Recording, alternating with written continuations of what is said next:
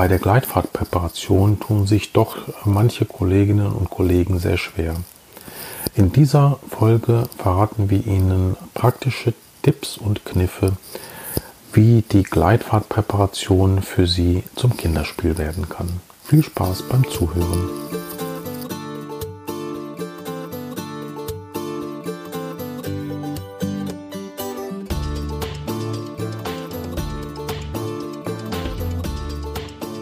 Herzlich willkommen bei Intradental, dem Podcast, der für Ihre Praxis Wissenschaft. Es ist wieder Dienstagabend, zusammen mit Frau Kersting für die Weiterbildungsgespräche. Guten Hallo Frau Kersting. Guten Abend. Wir hatten uns heute mal vorgenommen, über den manuellen Gleitpfad zu sprechen, mhm. der ja im Grunde genommen das Herzstück neben der initialen Kanaldarstellung das Herzstock der Wurzelkanalaufbereitung ist und auf den es zu 100 Prozent ankommt, weil davon hängt am Ende ab, dass ich die Durchgängigkeit des Kanals immer wieder gewährleisten kann, meine maschinellen Pfeilen einen guten Orientierungspfad haben, um zielgerichtet aufbereiten zu können. Und das ist gar nicht so einfach. Ja, wenn ich mich zurückerinnere an meine Zeit im Studium, wie das angefangen hat, so hatte ich Echtzähne extrahierte, die lange außerhalb der Mundhöhle gelagert waren, die schon vertrocknet waren.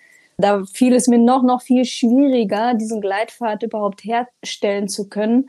Vor allen Dingen, weil die kleinste Pfeile, die wir hatten, eine ISO 10 war. Und das war die kleinste Pfeile, die es im, im Studentenkurs gab. Genau, ja? die wir im Studentenkurs hatten, in mhm. der Vorklinik, genau, ja. Mhm. Und da konnte man schon manchmal verzweifeln. Genau. Da ja. würde man auch heute verzweifeln, wenn man nur, nur die ISO 10 kriegen würde. Genau. Zum Glück haben wir ja feucht gelagerte Zähne, das ist schon mal positiv. Ja. Mhm. Wenn wir jetzt die Übung machen, ja. Ja, genau. Wenn wir alltäglich Ah, das meinen Sie. Wenn, die noch, wenn die noch in der Mundhöhle sind, sind die genau. feucht gelagert. Ja, klar. Ja, ja. Und ein Zahn ist ja auch äh, viel widerstandsfähiger, wenn er feucht ist, als wenn er trocken ist. Also, ja. dass die Zähne einem dann bei der Aufbereitung mit den rotierenden Instrumenten brechen, wenn man die Kurse macht, liegt ja, ja. an der Entwässerung. Das ist so, dass das Wasser ist ein Hauptgrund, weswegen ein Zahn stabil ist.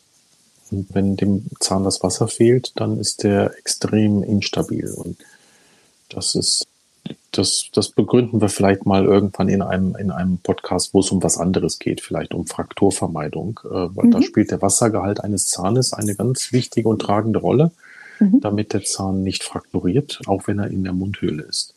Jetzt, äh, ja, Thema Gleitfahrt ist ein ganz wichtiges und zentrales Thema, wie Sie gesagt haben.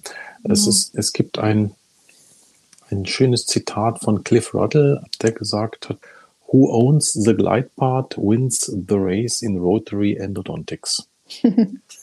Und jede Minute, die Sie in einen sauberen Gleitpfad hinein investieren, da holen Sie nach hinten raus 10, 15, 20 Minuten ein, was die Sitzung dann Sie später noch kostet an Zeit.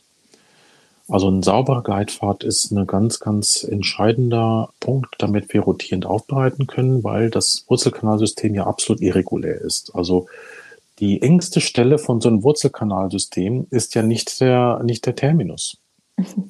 Und ist auch nicht das Vorhaben Physiologikum, sondern der Wurzelkanaleingang, wenn wir eine endodontische Therapie machen das wird ja oft vergessen. Also oft hat man ja so ein bisschen diese fabelhafte Vorstellung der Anatomie, dass die, die, die engste Stelle des Endodons jetzt, wo die apikale Konstriktion darstellt. Nein, das ist koronal. Weil koronal sind ja die Zellreihen der Odontoblasten ja so, dass sie halt wirklich eine Obliteration machen können, also gegeneinander gerichtet den Kanal zu mauern. Und dann entsteht, und das ist ja nun mal so in der Wurzelkanalbehandlung, ist ja nur dann indiziert, wenn auch vorher ein bisschen Pulperpathologie abgelaufen ist. Und Pulperpathologie bedeutet ja in der Regel Apposition von Dentin und eher selten Resorption von Dentin, wenn wir jetzt interne Resorption haben. Ja? Hm. Und das ist ja auch gut und richtig so. Jetzt haben wir durch diese pathologischen Prozesse entweder Obliteration und die können auch Totalobliteration sein am Kanaleingang. Aber wir haben eigentlich immer dort auch irreguläre Dentinbildungen in Form von Dentikeln.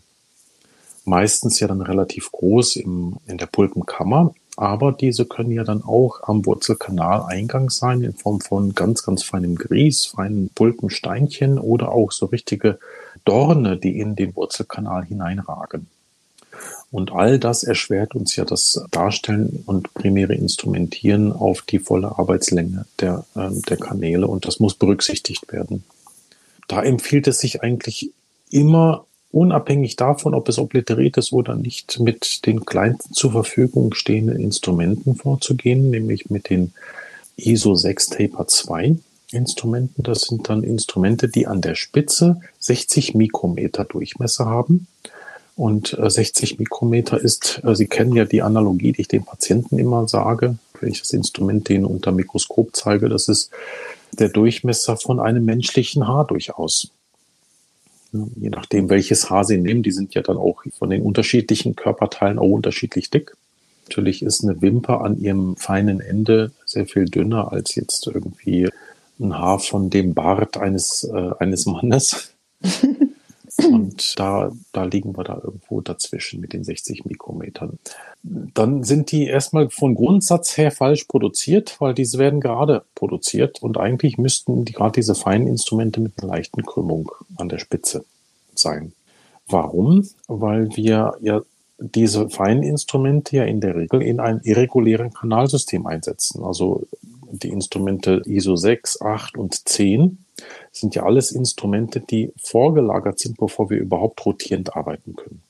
Das heißt, die werden in einem irregulären Kanal eingesetzt und solange der Kanal irregulär ist, ist es viel schlauer, die Spitze leicht vorzubiegen.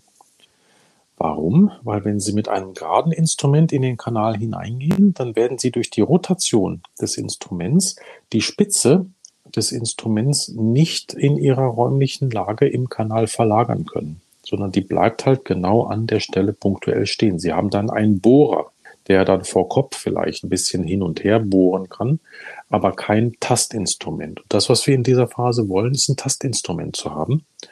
Und genau so wie ein Blinder mit seinem Stock ja auch nicht kerzengerade über den Boden schleift, sondern immer eine Wedelbewegung macht, rechts und links, um eine räumliche, räumliche Ausdehnung mit seinem blinden Stock sich zu ertasten, ist jetzt dieses vorgebogene endodontische Instrument erlaubt es dann durch eine Hin- und Herbewegung, dass das Instrument sich entlang der Wand entlang tastet und auch entlang eines Pulpensteins entlang tastet oder wenn dort ein, eine kleine Resorptionslakune ist, gefolgt von einer Apposition von Dentin, dass man dann durch dieses Hin- und Herbewegen sich dann auch tastend durch den Kanal bewegt und ihn dann erschließt.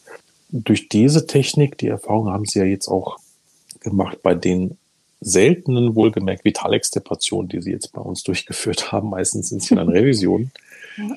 Gerade wenn Sie eine Vitalextirpation haben, ist es wichtig, dass Sie dann sehr vorsichtig sind, dass die Pulpensteine nicht nach unten geschoben werden. Mhm. wenn man ein Zehnerinstrument nimmt, ist das bereits dick genug. Erst recht, wenn es nicht vorgebogen ist, um so einen feinen Pulpenstein weiter in den Kanal hineinzuschieben. Und dann kann man sich damit mitunter den Kanal verblocken. Und wählt man hingegen das Sechserinstrument vorgebogen, dann kann man entlang dieser Pulpensteine sich entlang tasten und damit auf die Arbeitslänge kommen und auch bereits mit diesem Instrument schon die erste Längenmessung machen. Und ja. wenn man dann die Längenmessung gemacht hat, dann sollte man das Instrument in einer Zugbewegung einsetzen. Das heißt, wenn wir dann auf volle Arbeitslänge gekommen sind, dann wollen wir eine Zugbewegung machen um ungefähr zwei, drei Millimeter, um dann wieder in einer alternierenden Bewegung am Instrumentenkopf wieder auf die Arbeitslänge zu kommen, um dann eine weitere Zugbewegung durchzuführen. Warum ist das wichtig? Weil die C-Piloten haben hier Schneidekantenwinkel, die es erlauben, sowohl in Rotation im Uhrzeigersinn als auch in Rotation gegen den Uhrzeigersinn, wenn man das Instrument an der, auf der gleichen Ebene hält, als auch bei einer Zugbewegung. Bei all diesen drei Bewegungen findet Abtrag an der Kanalwand statt.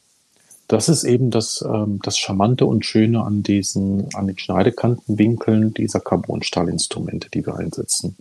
Genau diese Bewegung kombinieren wir, also eine hin und her, eine alternierende Bewegung, um die Pfeile vorzuschieben und dann eine Zugbewegung, um die Pfeile herauszuziehen.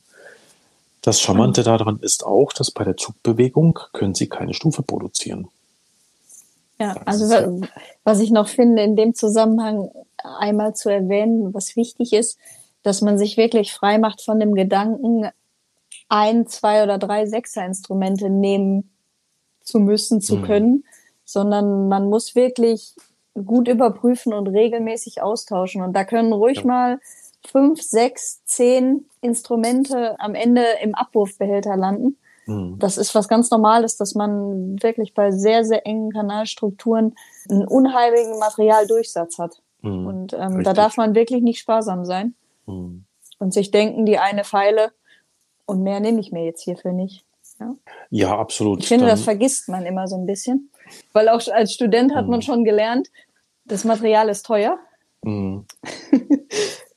ja. Ja, entsprechend müssen auch die Wurzelkanalbehandlungen äh, auch genau. äh, daran gemessen. Daran gemessen werden. Und ja. ja. Sie haben absolut recht. Also wir sprechen ja selten über wirtschaftliche Aspekte, aber in dem Zusammenhang muss man ja, ja. erwähnen, Stahlinstrumente sind mit der WK abgegolten. Wenn Sie jetzt einen schwer zu erschließenden Fall haben und dann wirklich drei, vier, fünf Dutzend Carbonstahlinstrumente zum Erschließen des Kanalsystems verbraucht haben, dann ist das in der Gebührenposition der WK enthalten, weil nur die Nickel-Titan-Instrumente, die als Einmalinstrumente deklariert sind, also diese zwei Bedingungen müssen erfüllt sein, damit Sie das in der Gebührenordnung für Zahnärzte als auf die Rechnung schreiben können, so dass es dann an der WK-Position vorbei Ihnen erstattet wird durch die Rechnungslegung. Und das ist beim Erschließen des Kanalsystems nicht der Fall. Und das ist sicherlich auch ein Grund, weswegen wir so oft das erleben, dass dann die Behandlung abgebrochen wird und, oder Stufen produziert werden, weil es halt eben äh, sich nicht mit einem 10er oder 15er Instrument a priori hat erschließen lassen. Und das rechtfertigt natürlich auch die die Steigerung der Gebührenposition der WK in Bereiche, wie sie das brauchen, um das äh, eben zu erschließen, also dann fallabhängig. Und das ist der einzige, aber mit ein Grund, weswegen wir, das haben Sie ja kennengelernt, den Becher, in dem wir die Fallen alle dann wegschmeißen, bevor wir den entsorgen, fotografieren wir diesen Becher unter dem Mikroskop. Dann ist man manchmal erstaunt, wenn man dann sieht, dass man den Boden des Bechers nicht mehr erkennen kann. weil dann halt wirklich drei, vier Dutzend Pfeilen da ja, vernichtet wurden. Genau. Ja. Aber das, das ist halt eben das, was man in Kauf nehmen muss im, im wahrsten Sinne des Wortes, um dann immer das Ergebnis konstant zu halten. Ne, das ist ja das, ja. Was, was wir uns auf die Fahne schreiben. Unabhängig davon, wie komplex der Fall ist, das Ergebnis soll immer eine Konstante sein. Und entsprechend schwankt dann auch der Fallenverbrauch und auch die Zeit, die wir brauchen, um die Fälle ja. zu lösen. Aber die Leute werden ja genau dafür zu uns geschickt, dass das, egal was reinkommt, was rausgeht, muss immer gleich aussehen. Alle Kanäle, ja. die da sind, bis auf die volle Länge erschlossen. Und, Jetzt habe ich ähm, Sie ganz in dem Workflow unterbrochen. Ja, wir waren ähm, wie eigentlich. Wie es nach der Sechser weitergeht. Wie es nach der Sechser weitergeht. Genau. Also man ist gut beraten, die Sechser so lange zu benutzen, bis sie dort auch wirklich lose auf der Arbeitslänge sich manövrieren lässt. Und ein lose Manövrieren bedeutet, dass man ohne alternierende Bewegung die Pfeile durch reinen Vorschub auf die Arbeitslänge bringen kann. Dann wechselt man zu dem nächsten Instrument.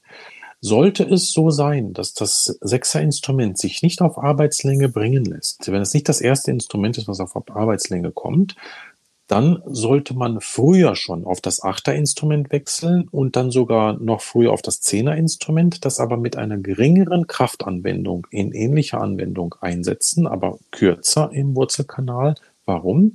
Um im koronalen Bereich den Kanal zu erweitern, um dann dem Sechser-Instrument wieder es zu ermöglichen, ohne koronalen Kraftschluss auf die Arbeitslänge leichter vorzudringen. Die Erfahrung haben Sie ja auch gemacht, dass mhm. wenn Sie jetzt mit dem Sechser-Instrument nicht rumkommen, dass es dann, wenn Sie das Achter- und Zehner-Instrument mit weniger Kraft benutzt haben, koronal damit Platz geschaffen haben, dass auf einmal dann, wenn Sie auf das Sechser-Instrument kommen, automatisch zwei, drei Millimeter mehr Arbeitslänge gewonnen wird.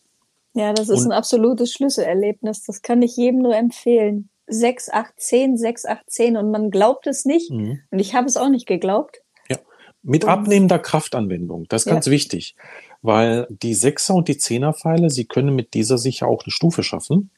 Wenn Sie die nämlich mit zu viel Kraftaufwand nach apikalwärts gerichtet, auch in der alternierenden Bewegung nach unten bewegen.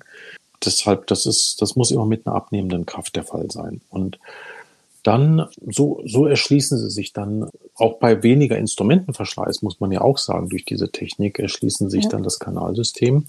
Wenn sie dann bei dem Zehnerinstrument so angekommen sind, dass es dann auch lose ist, also sich auch ohne alternierende Bewegung auf die volle Arbeitslänge vorschieben lässt, dann ist der Weg frei, dass Sie mit maschinellen Instrumenten arbeiten. Also dann gibt es dort auf dem Markt befindliche Nickel-Titan-Instrumente, die in der rotierenden Aufbereitung sich diesem Gleitpfad folgend auch auf die Arbeitslänge bewegen lassen. Also das ist eine Möglichkeit, die von, von Generalisten gerne genutzt wird.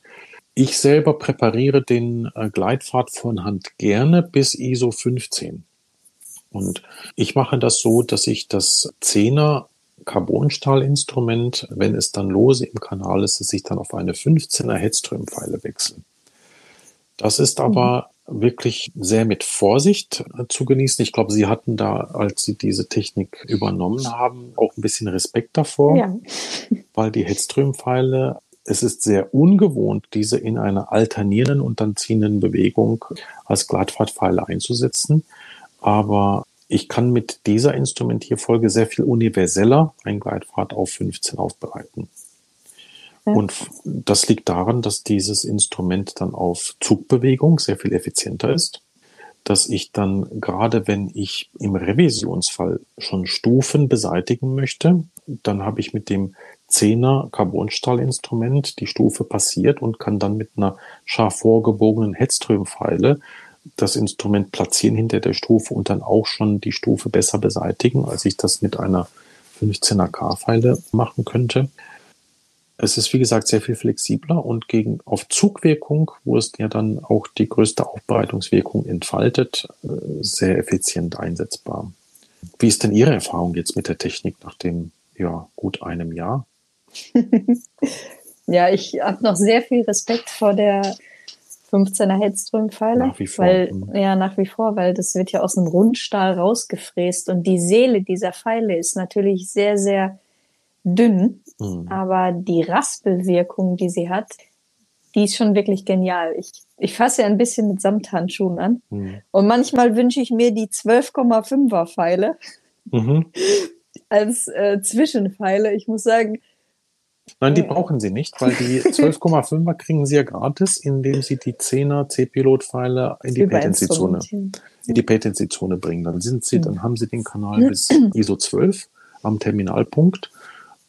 Dann haben Sie ja Ihre Golden Medium letztendlich gratis, gratis bekommen. Also das das ist eigentlich das, was, was ich Ihnen da empfehlen würde, weil ähm, auch später bei der, bei der Aufbereitung, indem wir mit der periapikalen Adaptationszone ja eine sehr spezielle Technik entwickelt haben, auch Zwischengrößen am Terminalpunkt zu präparieren und uns äh, viel mehr Zeichen der Originalanatomie rauszulesen und dann auf unsere Aufbereitungstechnik zu übertragen das ist ja dann auch ein guter Übergang dafür. Das, das ist ja die, das ist ja eine Technik, die periapikale Adaptationszone, die wir ja nur in den Praxisintensivkursen äh, überhaupt schulen, weil die ja sehr mhm. mit Bedacht angewendet werden muss und da haben wir auch eine fast eins zu eins Betreuung bei den Teilnehmern. Ja. Ja, ja und vorher darf man kein rotierendes Instrument einsetzen, bis man einen reproduzierbaren Gleitpfad hat. Vielleicht sprechen wir da nochmal ganz zum Schluss dazu, was das bedeutet. Also reproduzierbar ist der Gleitpfad dann, wenn ein gerades Instrument, was ja das Nickel-Titan-Instrument in der Rotation immer ist, das ist ja immer gerade vorne. Das bedeutet, dass ein gerades Instrument sich selbstständig den Weg bis zum terminalen äh, Ende des Kanals finden muss. Und das überprüfen wir, indem wir, wenn der Gleitpfad fertig ist, mit einem geraden 15er Handinstrument rein durch einen apikalwärts gerichteten Vorschub die Arbeitslänge erreichen. Wenn das gegeben ist, dann wird man störungsfrei mit rotierenden Nickel-Titan-Instrumenten dort bis zum terminalen Ende kommen können. Wenn das nicht gegeben ist, ist das eine große Gefahr, dass im Rahmen der rotierenden Aufbereitung es dann zu einer Stufenbildung kommt. Wenn man nämlich mit dem, mit der Instrumentenspitze irgendwo aufsetzt, dann ist ja bei einer Rotation von 200, 300 Umdrehungen pro Minute sehr schnell die Stufe da, wenn dieser Aufsetzpunkt hinter einer Krümmung liegt weil dann äh, wird das Nickel-Titan-Instrument sich versuchen, hier aufzurichten und dann präpariert es auch schnell eine Stufe, selbst wenn es eine Protepa S1 ist. Ja, oder ich habe den Instrumentenbruch aufgrund dessen, dass es das ist dann dass der Drehmoment an der Wurzel, an der, an, den, an der Instrumentenspitze mhm. im Grunde genommen erreicht wird und es abgedreht wird, sozusagen. Auch richtig. Das ist der ja. sogenannte Tip-Lock. Soweit habe ich jetzt gar nicht gedacht. Dann wäre ja aber der Gleitpfad gar nicht erfolgt. Den Tip-Lock kriegen wir ja dann als, als Gefahr für die Instrumentenfraktur, wenn der Gleitpfad von der Dimension her, also von der ISO-Größe, ja. insuffizient ist. Also wenn ja. man jetzt sagt, dass man den Gleitpfad nur bis ISO 10 gemacht hat, das rotierende Instrument, was man einsetzt, erfordert aber einen Gleitpfad von 15 dann wäre ein Tipplock möglich. Wenn man jetzt einen Gleitpfad bis 15 präpariert hat, dann ist er eigentlich nicht möglich, aber immer noch eine Stufenbildung, wenn man nämlich ja. den 15er Gleitpfad nur mit einem vorgebogenen Instrument erreicht hat mhm. Und nicht mit einem geraden Instrument einen verifizierten Gleitpfad hat.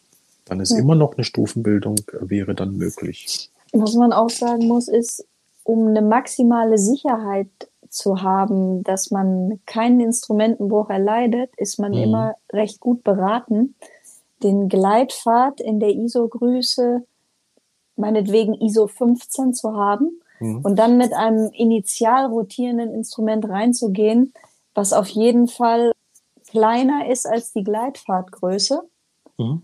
damit man schon mal gewährleisten kann, dass sich die Spitze des rotierenden Instrumentes nirgendwo im Kanal fest fressen kann, weil der Kanal noch zu eng ist. Das heißt, da, dass man gewährleistet, dass die Spitze völlig frei schwingt. Das ja, ist ideal. Das ist, das ist ideal, aber dann könnte man auch ketzerisch sagen, wofür brauche ich dann die rotierende Aufbereitung? Und es gibt auch diese Instrumente faktisch nicht. Also, ja, ja es ist in der Sequenz, wie wir das machen, ist das, ist es ja gewährleistet sozusagen. Mh, hm, auch nicht. Nee, muss ich, muss ich tatsächlich investieren, weil bei uns ist ja das Protokoll 15er Gleitfahrt und dann ProTaper ja. S1. Und das bedeutet ja, dass die Spitze von der ProTaper S1 ist, ist ja schon dicker. Die ja. ist 17. Ja. Ist aber total in Ordnung. Und selbst bei, bei einem dedizierten Gleitfahrtinstrument, also der Pro Glider, ja. Hat ISO 16 an der Spitze mhm. und wird aber bei einem 10er Gleitfahrt schon funktionieren. Ja. Das liegt daran, dass, dass dann natürlich die Hersteller das Spitzendesign so machen, dass dort die Spitze auch Schneidekanten hat, dann sich trotzdem orientieren kann. Also da wird dann, da gibt es verschiedene Arten, wie man diesen, die Spitze von den rotierenden Instrumenten designen kann, dass sie dann ihren Weg ohne Tippblock in dem Kanal finden. Das wird dann einfach mhm. durch das Instrumentendesign gewährleistet. Also ich gebe Ihnen recht, das ist, das ist das Ideal, aber wenn wir jedes rotierende Instrument vor dem Tippblock schützen wollen würden, dann würden wir niemals es schaffen, rotierende Instrumente einzusetzen. ja, das stimmt. Wissen Sie? Weil irgendwo müssten die die Arbeit ja, ja auch machen. Auf ja. uns das auf voller Länge und das natürlich auch an der Spitze des Instruments. Hm? Also dann müssen wir das so formulieren, dass wir sagen, dass die ISO-Größe des Gleitpfades möglichst nahe der ISO-Größe des ersten maschinellen Instrumentes liegen sollte. Ja, dass die ich würde Diskrepanz nicht so groß ist, sozusagen. Das ist wahr. Also insbesondere, wenn ja. das Dentin extrem hart und, und ja. mineralisiert ist, wie jetzt bei 70, 80, 90-Jährigen, wo das ja, ja, wirklich richtig speckig glänzt und knarzt schon bei den Stahlinstrumenten. Ja. Da ist wirklich Vorsicht angebracht. Ansonsten hilft auch einfach die Orientierung an den Herstellerangaben. Das heißt, dass wenn man das so beachtet, wie der Hersteller sagt, also welche manuellen Gleitfahrt braucht dieses Instrument, um dann zu folgen, da ist man auch schon sehr gut auf der sicheren Seite. Also ich hatte gerade im Hinterkopf so ein bisschen die Recipro Blue als die Pfeile, die, das Einpfeilensystem. Wenn ich gerade meinen Gleitfahrt so schön gemacht habe, bis ISO 15 meinetwegen auch, ja und es ist wirklich ein sehr altes Dentin, ein sehr hartes Dentin, mhm. dann ist es nicht möglich mit einer Recipro Blue, mhm. wenn es ein gekrümmter Kanal ist, ja. da keine Stufe zu produzieren. Weil die Differenz einfach viel zu groß ja, ist von absolut. meinem ja, ja, Gleitfahrt zu meiner ISO-Größe. Ja sozusagen. Aber das, äh, das liegt natürlich an der Eigen, Eigenheit ähm, der reziproken Systeme, ja. die ja immer versuchen, ja. Sequenzen zu überspringen.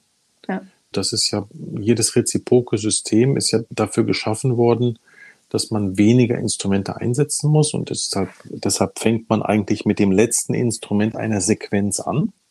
Und das kann man nur tun, wenn man, wenn man den sogenannten Taper-Lock vermeidet. Und den Taper-Lock vermeiden kann man nur durch eine Balanced Force Technik, also wenn in der Retrorotation auch Arbeit verrichtet wird, aber wenn auch die Torsion im Draht sich immer wieder entspannen kann. Das ist das Geheimnis, weswegen die reziproken Systeme dann ein Taper-Lock-Bruch haben. Und dann ist man natürlich sehr verlockt, viele Fallen zu überspringen und dann geht's, da muss man gar nicht sagen, da geht's nicht physikalisch, dann, dann geht's nicht biologisch, nein, es geht auch rein physikalisch dann nicht.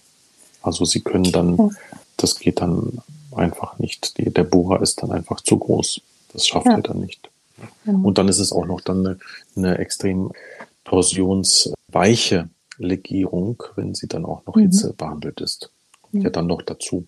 Fein. Aber mit Reziproktechnik wollen wir uns jetzt vielleicht in dem Podcast nicht beschäftigen, aber vielleicht machen wir dazu auch mal eine, Folge, äh, mhm. warum wir davon so wenig, so wenig halten in professionellen Händen und warum wir davon so viel halten in Amateurhänden.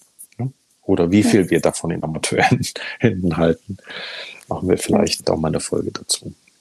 Also die haben ja schon auch ihre Indikationen. Mhm. Mhm. Fein. Jetzt ist es doch keine Knowledge Bomb geworden, sondern eine ganz normale Folge unserer Weiterbildungsgespräche. Ist doch auch ganz schön. Ja. Dann sage ich mal bis nächste Woche, Frau Kersting. Wünsche Ihnen einen genau. schönen Feierabend.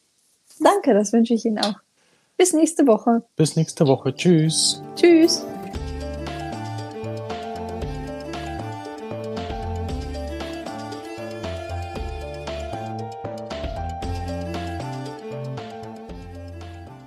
Das war eine weitere Folge von Intradental. Wenn Ihnen diese Folge gefallen hat, würde ich mich sehr über eine Bewertung bei iTunes freuen. Dadurch erhöhen Sie die Sichtbarkeit für interessierte Kollegen. Noch mehr würde ich mich über ein direktes Feedback freuen. Dafür können Sie in den Show Notes auf den Link ganz unten klicken. Sie gelangen dann auf eine Seite, wo Sie uns direkt eine Nachricht einsprechen können. Weiter können Sie uns natürlich auch eine E-Mail senden. Sie erreichen uns über info@intradental.de. Wenn Sie uns Patienten für komplexe Wurzelkanalbehandlung überweisen möchten oder an unseren Fortbildungen interessiert sind, besuchen Sie unsere Webseite www.siriusendo.de. Unsere wissenschaftlichen Veröffentlichungen finden Sie auf der Institutswebseite unter ormed.net. Ich freue mich, wenn Sie auch in der nächsten Folge wieder mit dabei sind. Diese erscheint sonntags um 10 Uhr.